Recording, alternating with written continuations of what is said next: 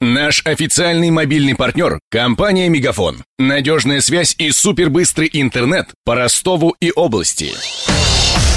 Патруль радио Ростова. На улицах города. Слушай прямо сейчас. Сразу несколько важных находок сделали в этом году донские археологи. Часть артефактов раскопали в Азове, часть на Тамане, где строится Керченский мост. Мария Погребняк узнала о самых интересных из них и подвела итоги полевого сезона.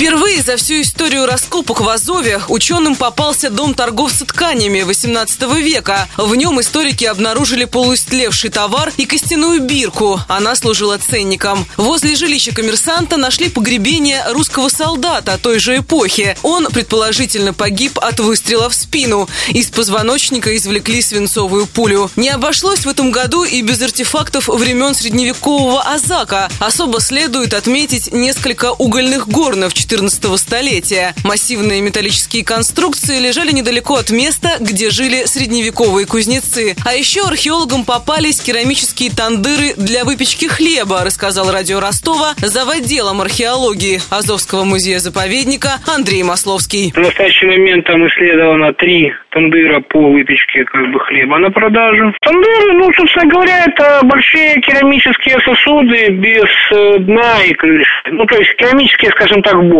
Хлебные тандыры, они выделяются своими размерами, то есть э, хлебный тандыр, он должен иметь высоту не меньше метра и где-то там диаметр не меньше 80 сантиметров. Но и у тандыра, у хлебного, у него толщина стенок, как правило, там где-то 2-3 сантиметра. Бытовые тандыры, они поменьше, они там 40-50 сантиметров.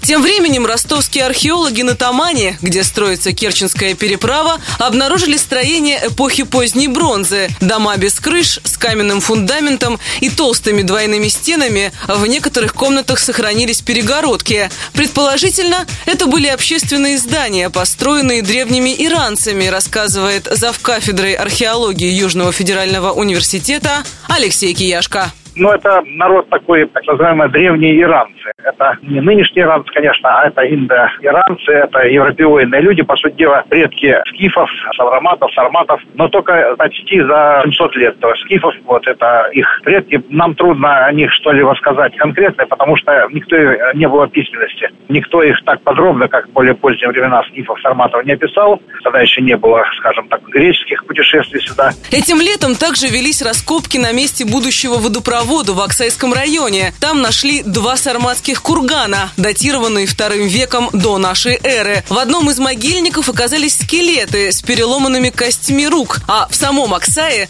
на месте будущего коттеджного поселка, обнаружили останки воина с ножом и дротиком, бусы из стеклянного бисера и глиняные сосуды с орнаментами. Но самая любопытная находка сезона – это могила металлурга, считает научный сотрудник компании «Южархеология» Вера Ларионова клинок. Курган первоначально был сооружен не в сарматское время, а еще в четвертом тысячелетии до нашей эры над одним из э, погребений в котором был захоронен взрослый человек, а при нем находились два кремневых предмета, очень редкие – нож и дротик. В коллекции раскопок есть несколько красивых орнаментированных лепных сосудов, кремневые орудия. Но самая интересная находка – это погребение древнего металлурга. Рядом с ним стояла специальная чаша для плавки металла со следами вот э, капелек этого древнего металла. На Тамане и в Азове раскопки будут продолжаться до ноября, пока земля не промерзнет и не затвердеет. Археологи работают в холодное время в редких случаях.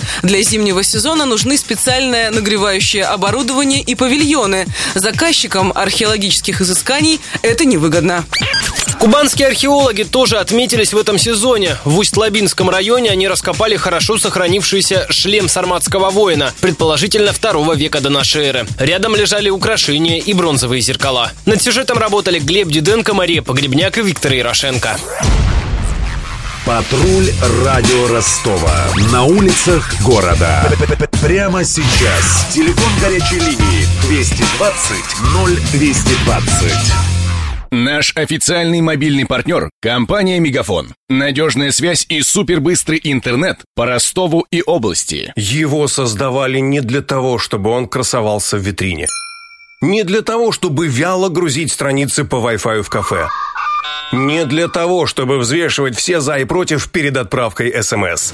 Дай волю своему смартфону. Подключи ему идеальный тариф. И затем... Больше пиши, больше звони и больше пользуйся быстрым интернетом. С нашим лучшим тарифом для смартфонов Мегафон все включено. Ты можешь больше. Подробнее о тарифе на мегафон.ру.